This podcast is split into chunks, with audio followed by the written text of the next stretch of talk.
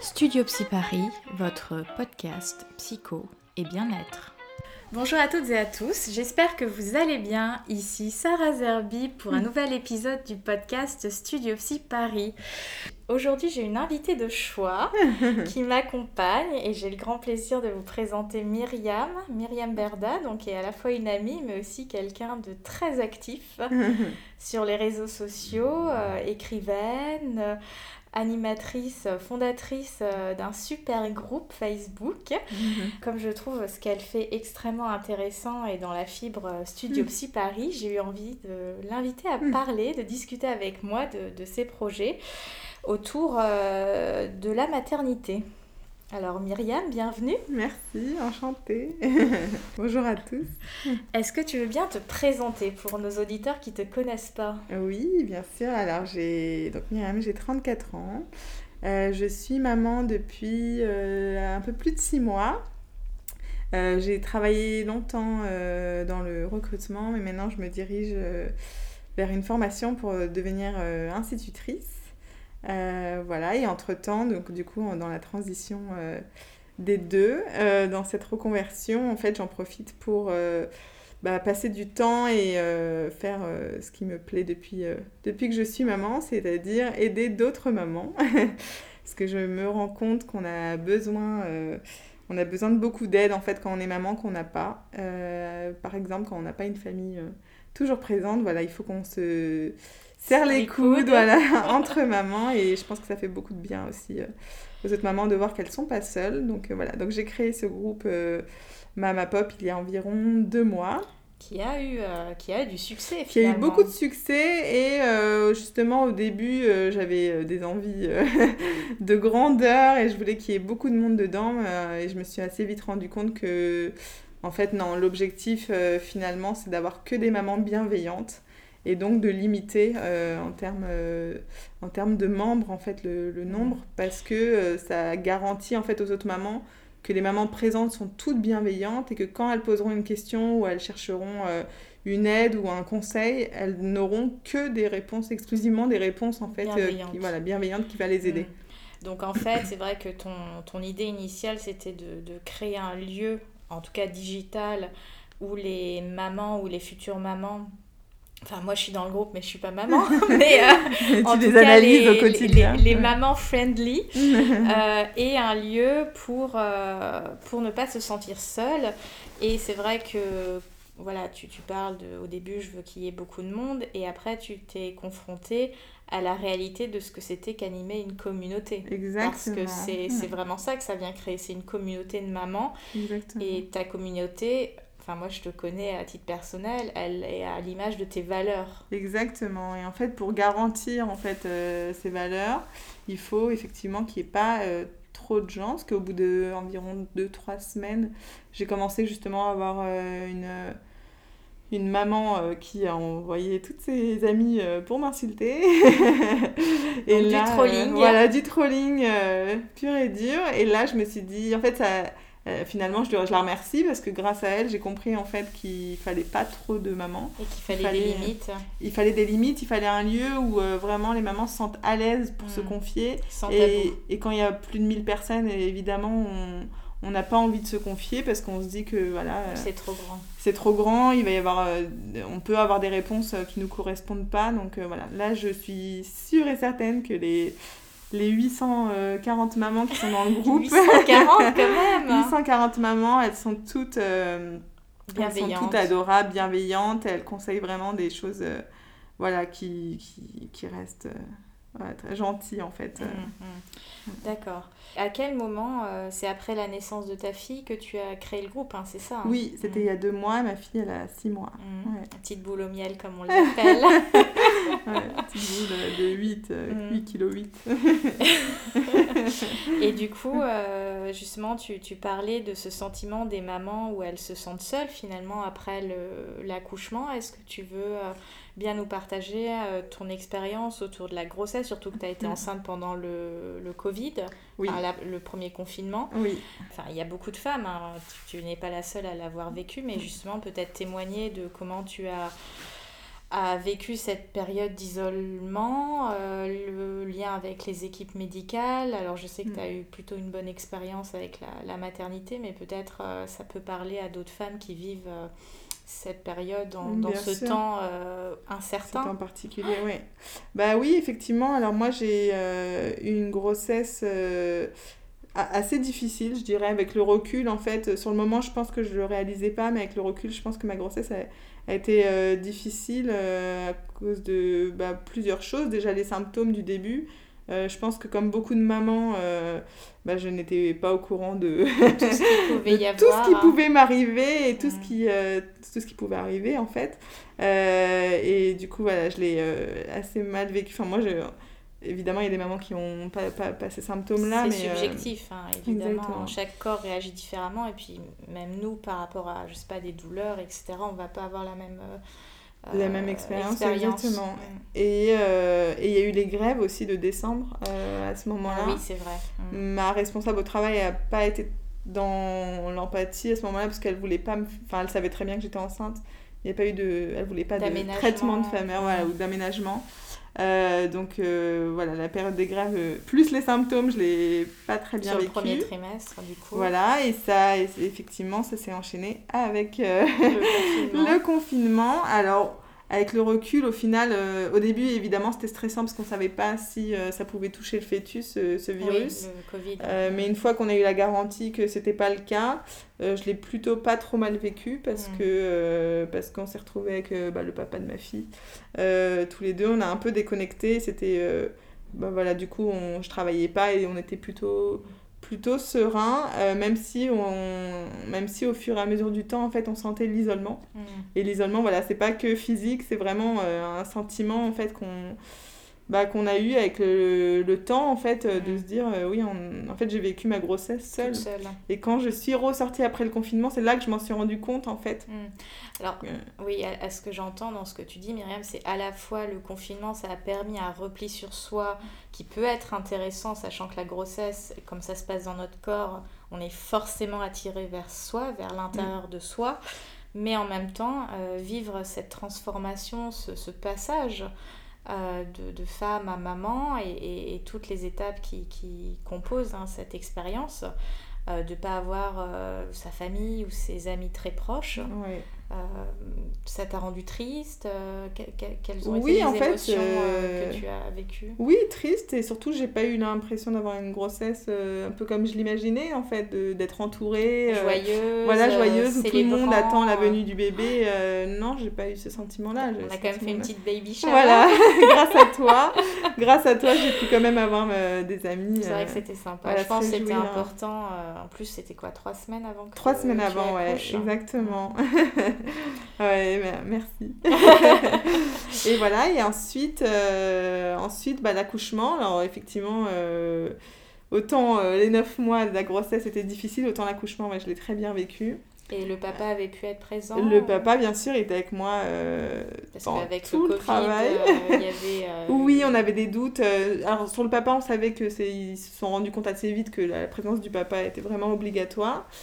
Sauf que nous, on n'était qu'à contact Covid. Je pense que c'est d'ailleurs pour ça que j'ai eu des contractions. enfin, que le travail s'est lancé. Je pense que c'est parce qu'on a appris qu'on avait eu un cas Covid dans nos amis qui étaient venus dîner quelques jours avant. Euh, euh, et, du coup, on a été mis en salle d'accouchement tout de suite. On n'a pas été mis dans la chambre. On pouvait plus euh, sortir. Mhm. ils nous ont fait un test PCR aussi. Mais bon, à côté des contractions, je n'ai rien senti. C'est pas comparable. Hein, voilà. le coton dans le nez et, et les contractions. Autant j'avais détesté l'autre test que j'avais fait, mais celui-là. voilà, et, euh, mais euh, le travail s'est très bien passé. Euh, voilà. Vraiment, le jour de l'accouchement, c'était un très très bon souvenir, et surtout la rencontre avec notre fille. voilà, c'était vraiment, pour le coup, merveilleux. Alors, j'aime pas trop dire ce mot parce qu'il n'y a rien de merveilleux dans les, dans les contractions et dans tout ce qui suit. mais vraiment, pour le coup, cette rencontre, elle était quand même, elle était quand même assez magique. Et c'est après que c'était difficile. Euh, en fait, c'est là, c'est vraiment ce sentiment-là qui m'a fait réaliser qu'aujourd'hui, j'aimerais euh, euh, créer des choses pour les mamans après l'accouchement parce que je trouve on m'avait déjà plus ou moins prévenu qu'après l'accouchement, bah, il y a la chute d'hormones, il y a la fatigue, il y a quand même on vient de porter un enfant quand même pendant 9 mois, donc Tout à fait. c'est épuisant. un, morceau de notre vie. Hein, et puis la tension, bah évidemment, euh, alors moi je l'ai pas senti avec le confinement, mais la tension était censée être sur la maman à ce moment-là. Voilà, c'est peut-être ça qui m'a manqué avec mm. euh, toute cette histoire de Covid, c'est cette attention dont on a besoin, je pense, une dernière fois avant que la tension se mm. détourne complètement sur le bébé. Mm, et euh, effectivement, ce moment-là, bah, c'est difficile. Et c'est surtout le bah, la fatigue en fait euh, mm. mentale, physique. Euh. Mm. Et euh, justement, en termes d'expérience entre ta grossesse, l'accouchement et, là ce que tu vis avec ce recul de six mm. mois, le fait de devenir maman, est-ce que tu as découvert des ressources que tu avais en toi ou, des choses auxquelles tu ne t'attendais pas Oui, je crois qu'en en fait, à partir du moment où on devient maman, il y a des choses on se met euh, dans un... Enfin, on active un mode euh, chez nous. Euh. J'ai l'impression de parfois de faire les choses de manière automatique, en fait, de plus... Enfin, d'être programmé pour que... Enfin, de, vraiment de tout programmer déjà. Mhm. Et, c'est vrai que le concept de charge mentale, je, honnêtement, je ne le comprenais pas. Jusqu'à maintenant. Jusqu'à maintenant, jusqu'à que je devienne maman, je ne le comprenais pas. Pour moi, c'était, oui, bon, on se répartit les tâches, voilà. Il n'y a pas, a pas grand-chose à faire. Et en fait, si, maintenant je le comprends parce que c'est l'esprit en fait qui devient euh, suroccupé. Mhm. Euh, en fait, on n'arrête plus de penser, en fait, même quand, enfin, du, du, matin jusqu'au soir, on, on, réfléchit à tout ce qu'il faut faire, au planning, à comment s'organiser, à, à, à, penser à tout. Et en fait, c'est pas une question de tâches euh, euh ménagères. Ouais, ménagère. C'est vraiment une question de d'avoir son esprit occupé par tout, de devoir penser à tout. Mhm.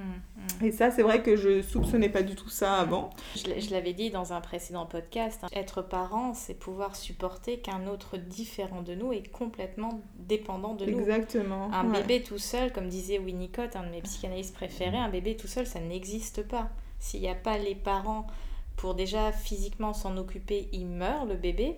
Et, mentalement, euh, s'il n'est pas stimulé, s'il n'y a pas d'amour, euh, euh, s'il n'y a pas de, de, jeu, de tendresse, de stimulation, l'enfant ne se développe pas. Bah, euh, c'est exactement le sentiment que j'ai ressenti quand je venais d'accoucher, enfin dans les jours qu'on suivi.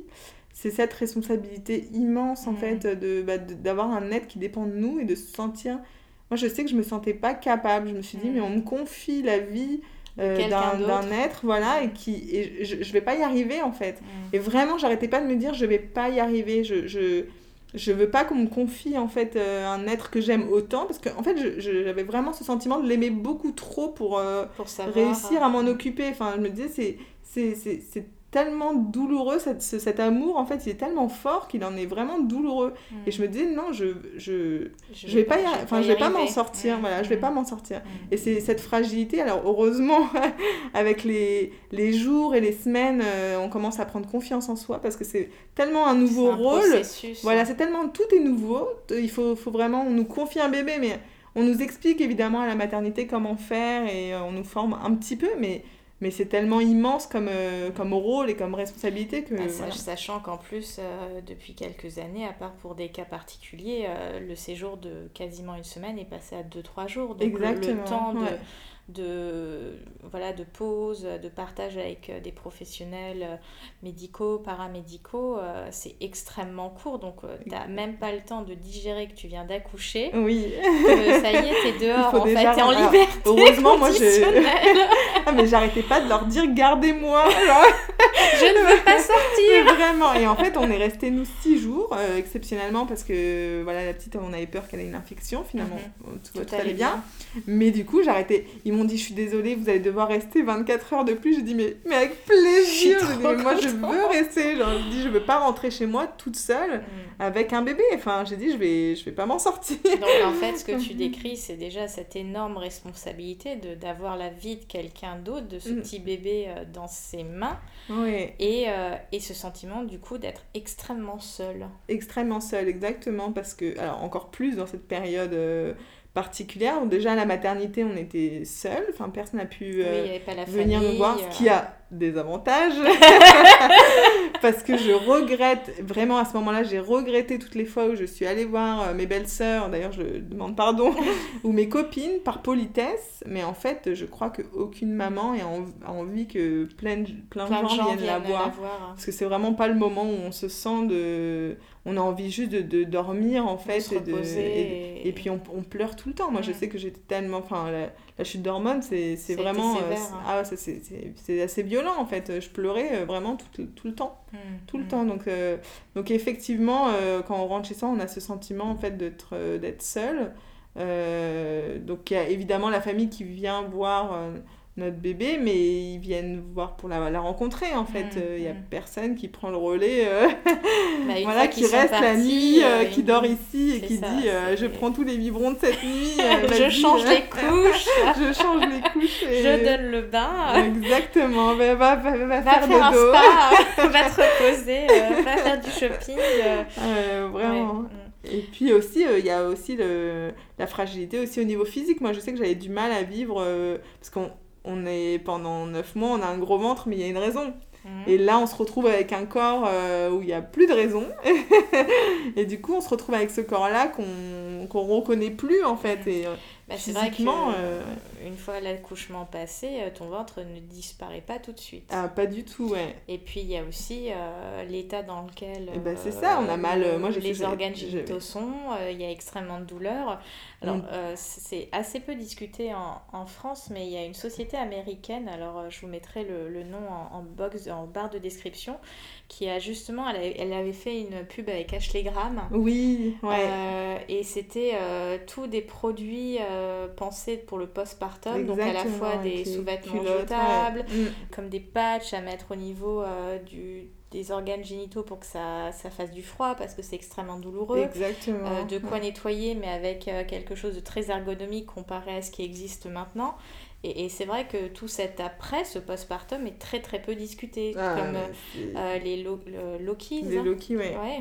Euh, c'est perte de sang, donc on a après euh, l'accouchement et, et tout ça est passé quand même sous silence. Et bah oui, moi je pensais que j'allais saigner une semaine, on saigne, moi j'ai saigné quasiment un mois. Ouais pendant un mois, c'est des règles euh, permanentes, quoi. Donc c'est... C'est déjà très fatigant pour l'organisme et même euh, psychologiquement. On se dit, mm. mais qu'est-ce qui se passe? Je suis en train de me vider de mon sang. Oui, et puis on se reconnaît plus, quoi. Vu qu'on dort plus, euh, pas plus... Alors moi, je pensais qu'on dormait par cycle de 3 heures. mais en fait, même pas. Pas du tout. pas du tout, parce qu'il faut le temps de donner le biberon le temps de changer la couche, le temps que le bébé se rendorme, et le temps que nous, on réussisse à se rendormir. Donc tu dors une demi-heure. Voilà, une demi-heure, une heure, et c'est reparti pour un tour. Euh, et je pense que c'est ça vraiment le plus difficile. C'est le challenge. Hein. Euh, c'est que ça... En fait, au début, on a encore l'adrénaline de on vient d'accoucher, mais au fur et à mesure du temps, ça devient, mais, voilà, exactement, ça devient mais vraiment épuisant. Les nuits deviennent très très difficiles. Hmm. Qu'est-ce que tu pourrais témoigner, toi, Myriam, de ton expérience pour euh, sortir de, de, ce côté euh, euh, solitude post-accouchement? Bon, toi, tu as créé le, le groupe Mama Pop. Voilà, j'ai créé le groupe et aujourd'hui, bah, j'aimerais créer une association. Donc, c'est ce que je suis en train de, de faire. L'idée, en fait, alors au départ, je voulais créer une écoute, une ligne avec des psys pour justement voilà, les mamans qui, qui ont du mal et qui vraiment n'en peuvent plus et qui ont vraiment besoin de, d'avoir des conseils, voilà, une écoute euh, professionnelle. Euh, mais en fait, ça existe déjà, sauf que je, moi, personnellement, je n'en ai jamais entendu parler. Donc, je pense que voilà, l'idée, c'est aussi de, de faire un relais d'information sur les choses qui existent déjà. Et j'aimerais aussi euh, bah, créer un coffret pour les mamans, mais exclusivement pour les mamans, donc pas de produits pour les bébés, c'est vraiment pour la maman qui vient d'accoucher. Donc, le moment, je crois, où on a le plus besoin, besoin d'attention et c'est le moment où on, a le, on en a le moins. Donc euh, voilà, l'idée c'est vraiment de, de, passer 10 minutes dans la chambre euh, et de donner un coffret voilà, avec des, des produits. Je ne sais pas encore exactement tout ce qu'on va mettre euh, dedans. On va essayer d'aller au mieux, enfin vraiment de... donc ce serait, ce serait créer un coffret avec en partenariat certaines marques. Exactement, voilà. L'idée c'est de, bah, de contacter les marques euh, pour qu'elles euh, mettent soit des échantillons, soit des petits produits pour les mamans, mmh. euh, mais vraiment avoir une box que pour la maman. Parce que les produits pour les bébés, on en reçoit énormément. Il suffit juste d'aller à la pharmacie quand on vient d'accoucher, on reçoit vraiment énormément de, produits gratuits mmh. pour le bébé, mais je n'ai rien vu pour la maman. Moi, j'ai reçu un coffret quand je me suis inscrite à la maternité. avec des échantillons. Euh, et là, pour le coup, c'était pour la maman enceinte. Euh, mais c'était d'une entreprise, voilà. C'était donc il y avait quand même une idée commerciale derrière. Là, il y aura pas d'idée commerciale. C'est vraiment juste pour faire plaisir aux mamans et surtout, bah, voilà, qu'elles se sentent qu'on remette 10 minutes l'attention sur elles. Et voilà, enfin, je sais que ça, ça peut, ça peut un petit peu aider. Voilà, c'est ça que j'aimerais faire aujourd'hui. C'est vrai que quand on est enceinte et tu le, le disais très bien, ce qui a un petit peu manqué pour toi euh, ta grossesse et le fait d'avoir euh, l'attention parce qu'effectivement quand on est enceinte on a ce, côté très narcissisant le fait qu'on porte la vie euh, mm. c'est un vrai rite de passage dans, dans notre espèce hein, comme tous les mammifères et et c'est vrai que là, avec l'isolement, on ne. Enfin, je dis on, mais en tout cas, les, les mamans en devenir mm. n'ont pas le, le même la même expérience. Elles, elles, sont, elles, centrées sur elles-mêmes, mais l'entourage est, beaucoup plus absent. Après, je pense que ça dépend des, des contextes. Et euh, du coup, ce côté narcissique qui permet euh, euh, d'encourager, de soutenir, d'étayer, même de redonner un petit peu de, de confiance. Mmh.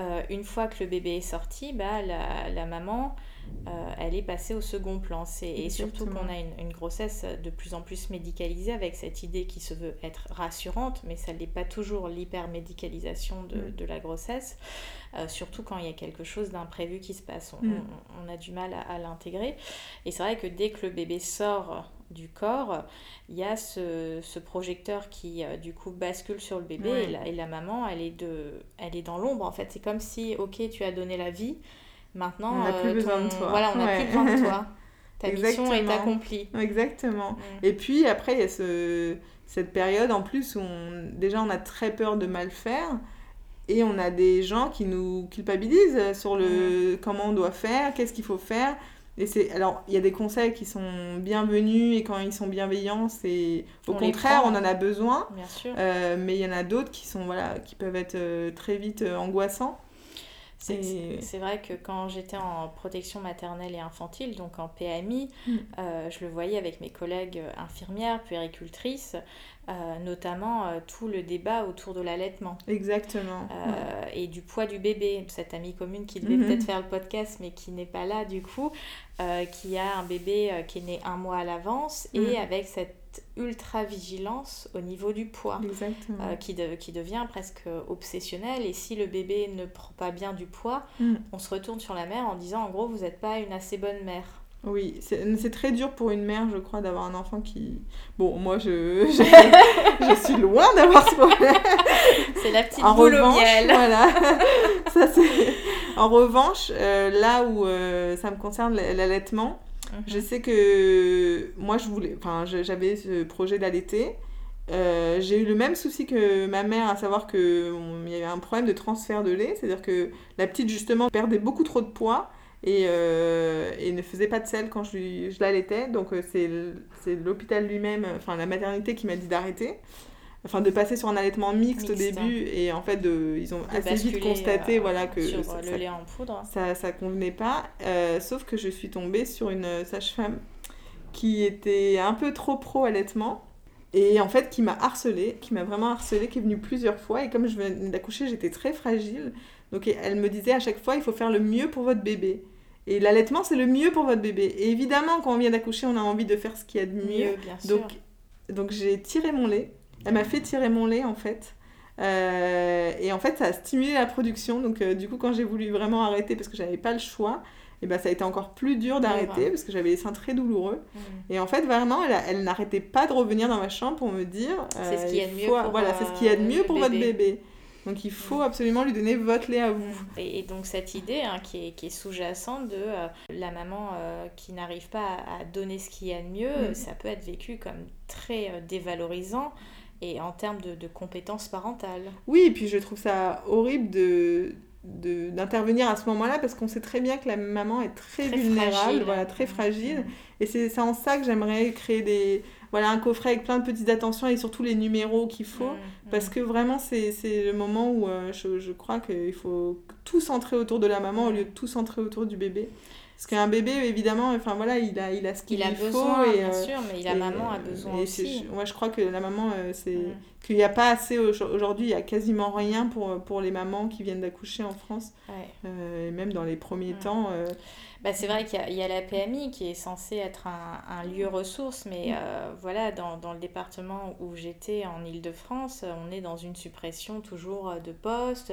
Il faut mutualiser, donc évidemment, le nombre de mamans ne diminue pas, voire augmente, et il y a de moins en moins de professionnels. Donc Oui. effectivement, ce travail déjà de réseau qui est en plus de l'ordre du public, hein, c'est tout le monde peut bénéficier de la PMI, c'est pas réservé Mm. pour les personnes euh, aux minima sociaux, etc. On faillit à, à notre mission. Donc, euh, donc ça, en termes de, de prévention... Sonné par le gong. Donc effectivement, euh, ce, ce sentiment de solitude, euh, moi par exemple, en tant que psychologue, j'ai beaucoup observé, et, et ça je l'ai observé en PMI, euh, quand j'avais des enfants qui m'étaient orientés par euh, souvent les écoles maternelles ou les crèches, donc l'enfant a 3 ans, 2-3 ans, et l'enfant présente un symptôme, parfois d'agitation, euh, difficulté d'apprentissage, enfin difficulté à l'endormissement, enfin il peut y avoir tout un tableau clinique. Et euh, lors des entretiens que je faisais avec la maman souvent et donc le bébé, enfin ou l'enfant, bah, je constatais, en tout cas sur le secteur où j'étais, 75% des fois, ça a été une dépression postpartum qui était passée inaperçue. Parce qu'on nous parle toujours du baby Mm. blues, mais on appelle aussi le baby blues la dépression du postpartum, parce que c'est très difficile pour notre société d'entendre et de penser que euh, une femme peut déprimer, mais être vraiment dans, dans, ce, dans cette pathologie qui n'est pas irréversible, mais qui doit être reconnue. Et, et donc ce sentiment, euh, enfin voilà, moi quand je rencontre ces mères-là, je me dis, mais elles ont euh, essayé euh, de, de se maintenir à la surface de l'eau en, en se débattant, mais Mm. vraiment avec une force, euh, c'est quand même incroyable. Elles ont donné le change, personne presque se doute de quoi que ce soit, et elles finissent par s'effondrer complètement dans le bureau. Et bon, ça fait partie de mon job, mais on se dit, c'est fou à quel point on n'arrive pas et on ne veut pas voir, On n'est pas écouté. Oui. on- qu'on qu'on laisse pas cet espace de dire déjà, même une maman qui n'est pas dans une dépression postpartum, mais qu'elle s'autorise et que la société soit en capacité de- De d'entendre. l'écouter se plaindre. ouais. C'est dur d'être maman, c'est dur d'être parent. Alors bon, là je parle maman, mais c'est dur d'être parent parce que. Déjà personne ne t'apprend à être oui. on est parent avec notre histoire, avec si on a plus ou moins travaillé aussi sur son histoire, Mm. euh, et, et puis euh, tout- toute cette résistance qu'il faut avoir au quotidien, la fatigue comme tu décrivais, Mm. de ne pas dormir et d'avoir cette vie euh, dont on est responsable. Oui, et puis aussi, je crois qu'on a tous cette image de la mère parfaite. Et voilà, on se dit, bah moi je vais réussir, je vais y arriver à Je vais tout acheter que des jeux Ouais. en bois, je ne vais acheter rien de tout prêt, Des couches jetables, des couches euh, en Lavables. tissu, ouais, voilà. surtout pas des... Je vais l'allaiter jusqu'à ses 4 ans. Bah, Non, vrai mais il y a quand même cette pression. oui, il y a fait. cette pression parce qu'on a envie de tout bien faire et on se dit on va y arriver. Et puis on a un amour tellement fort pour notre enfant que du coup on se dit on sait bon, on a l'énergie qu'il faut. Et en fait, non, très vite on se rend compte qu'on est dépassé et que c'est- très très difficile. Humainement, c'est- dur. Et alors, et, et c'est le regard des autres, et comme tu disais, c'est Mm. qui est le plus difficile parce que même le terme, je trouve, de baby blues, il est hyper réducteur. Baby blues, ça fait oh, t'as un petit mignon. baby blues, voilà. Que- comme mignon. disait Florence Foresti dans son, dans son sketch sur les mères, presque t'as envie d'avoir le baby Ouais. blue. Ah, c'est exactement ça. Alors que Ouais. la réalité. euh, Alors que dire, dépression euh, postpartum, ça fait moins rêver. Et pourtant, c'est exactement. En fait, on on- on n'accepte pas d'aller mal. C'est-à-dire que quand on est maman, on se dit il faut que je tienne, il faut que je tienne, il faut que je tienne. Voilà, exactement. Oui, parce que tout le monde compte sur nous et en, en- évidemment en priorité notre enfant. Et on se dit pour lui, pour cet enfant, eh ben, je, vais, je vais y arriver, je vais tout tenir, même si je dors pas, même si je, je Mm. mange à peine, même si euh, j'en peux plus. En fait, on se dit non, on va tenir, on va tenir. Et effectivement, c'est comme un barrage euh, qui, qui se remplit, qui se remplit, et puis un jour ça cède, Ça et là se- c'est ouais, c'est ouais. catastrophique. Mm.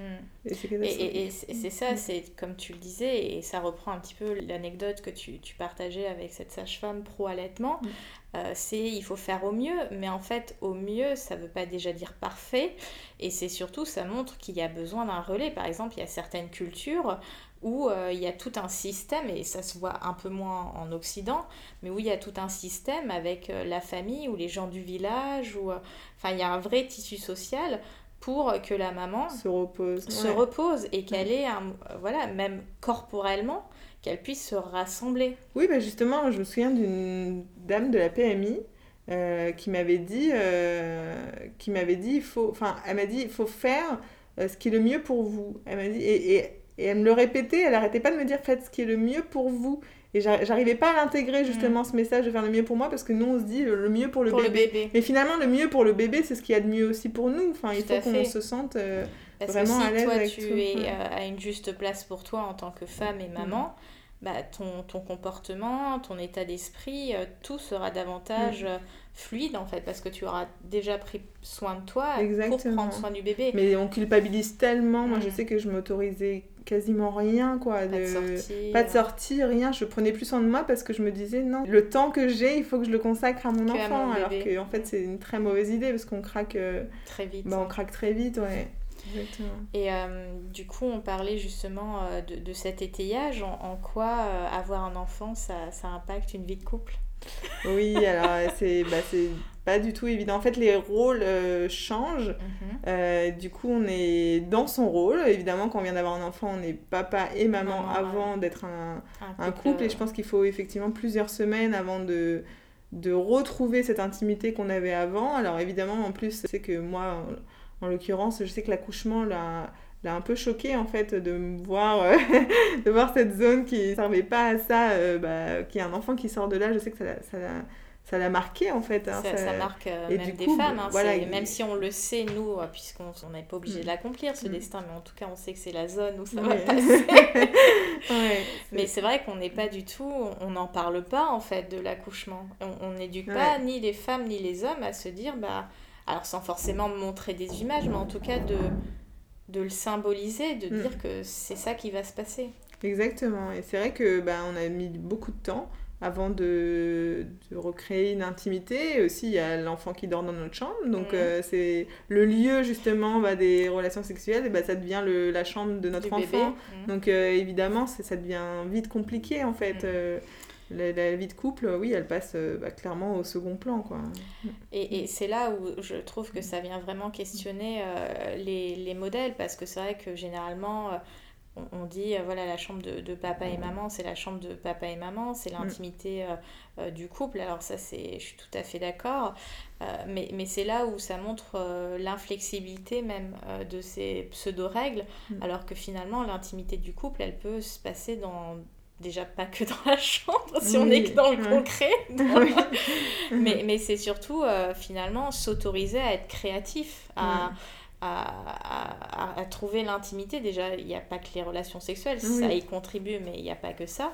Et, et, et c'est vrai que ça demande un, véritable travail. Oui, c'est un travail, parce qu'il faut euh. vraiment reprendre du temps pour le couple et enfin, se l'accorder en fait. Nous, heureusement, on a une fille qui a fait ses nuits euh, rapidement, mais, mais c'est vrai qu'on est dans l'ensemble assez fatigué. Euh, assez fatigué. Le temps qu'on a en fait de libre quand notre enfant il dort, ben, on a envie de dormir aussi. donc euh, c'est dur après de se dire ok maintenant ce soir, on va... tous les soirs on va s'accorder une demi-heure, une heure que nous deux mm. et voilà et se retrouver, se parler, et même se parler en fait. Mm. c'est se parler, se regarder. Se regarder exactement et se, se faire un câlin. Enfin c'est vraiment des choses qu'il faut réapprendre.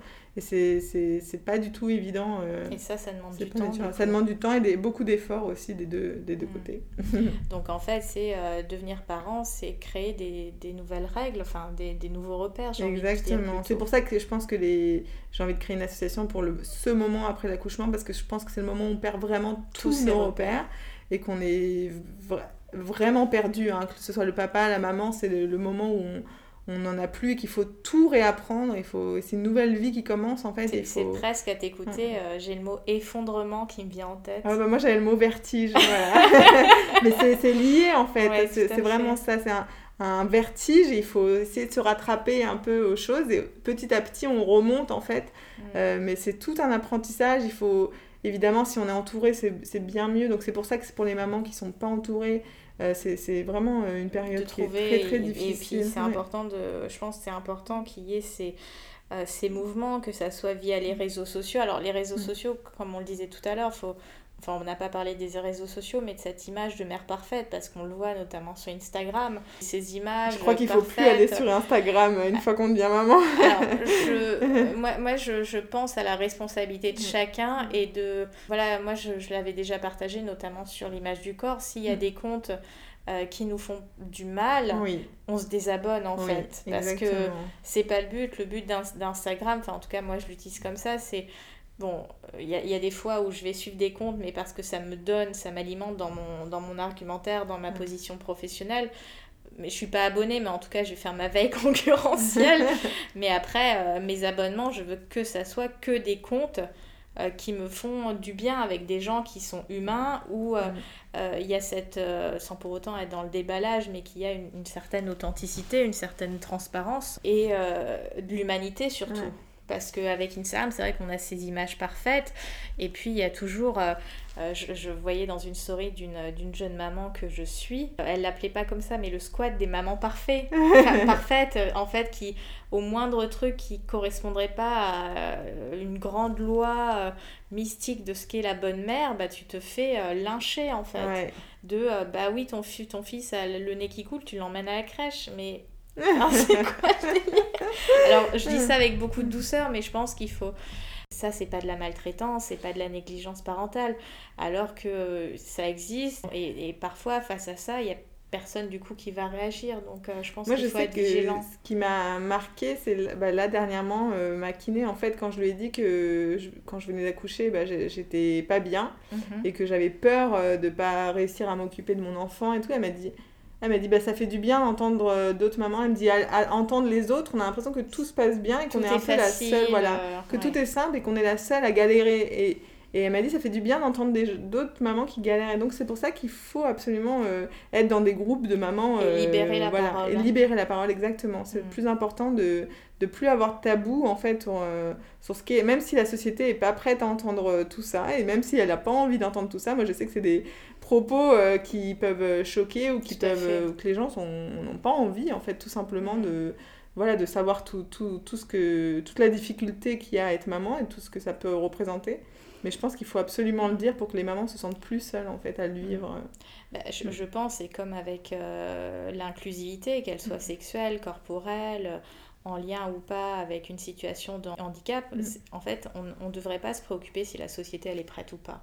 Parce que les gens, en fait, je pense qu'ils sont prêts et on ils les ont rend besoin mm. et ils ont besoin de voir que euh, mm. c'est pas tout rose, qu'on soit vraiment dans, dans, alors je dis pas la vérité, mais une vérité ou des vérités, parce que chacun a sa vérité, mais en tout cas euh, qu'on autorise à, à, dire et à penser que euh, le devenir mère, il n'est pas, euh, enfin c'est pas une équation euh, simple, c'est une équation qui est compliquée et que et puis bon, il y a aussi toute la question de la formation des professionnels de santé. Alors maintenant, il y en a de plus en plus qui sont éduqués à, la bienveillance auprès des femmes, comment verbaliser les choses, etc. Mais il y a, y a, encore, enfin moi, enfin, c'est souvent dans le bureau du psy que ça finit, où tu as des, des histoires, des expériences avec des, des, professionnels de santé, où tu, tu te dis, mais c'est pas possible d'être aussi autant maltraitant. Mm.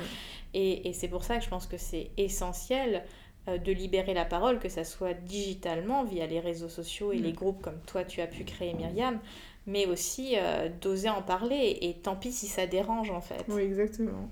Bon, bah, du coup, euh, mesdames, euh, maman en devenir, on, vous invite à libérer votre parole et à mm. oser dire.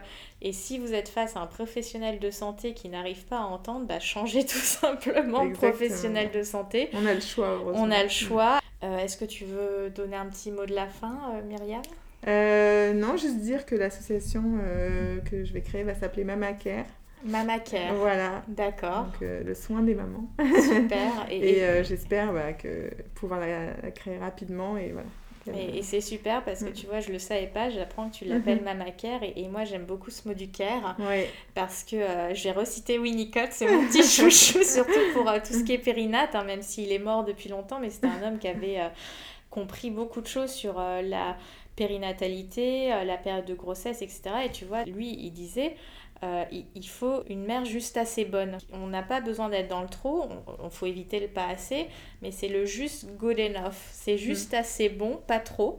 Et il faut se tromper. Donc il, finalement, mm. déjà à son époque, il, validait le fait que psychiquement, on n'avait pas besoin d'être parfaite, mais Mm. ça, ça a du mal. hein. Et, euh, et, et le care, surtout le mot du care en anglais, c'est à la fois prendre soin dans le prendre soin, mais il y a aussi cette dimension euh, psychologique, cette écoute, ce côté affectif. Donc, euh, je suis, je suis hyper contente euh, de ce projet-là. J'espère qu'il ira très loin et que je pourrai peut-être y contribuer euh, euh, d'une manière ou, Mm. ou d'une autre. Mm. Euh, du coup, on va conclure sur, sur ce beau projet. Mm. Je te remercie Myriam d'avoir accepté de Merci participer à, à cette émission. J'espère que euh, vous, auditeurs ou auditrices, cet épisode vous a plu. N'hésitez pas, si vous avez des questions, à me les adresser sur les réseaux sociaux, donc sur euh, la page euh, ou le compte Instagram Studio Psy Paris. Et n'hésitez pas à rejoindre le groupe euh, privé que j'ai créé récemment, moi aussi, pour euh, créer du coup euh, une, une communauté euh, dont, dont- dont le but est vraiment d'avoir un échange bienveillant euh, euh, et de briser surtout euh, les tabous. Mm. euh, parce qu'on a besoin que la parole soit, soit libre. Je vous remercie d'avoir écouté jusque-là. Je vous souhaite une excellente journée et à très bientôt.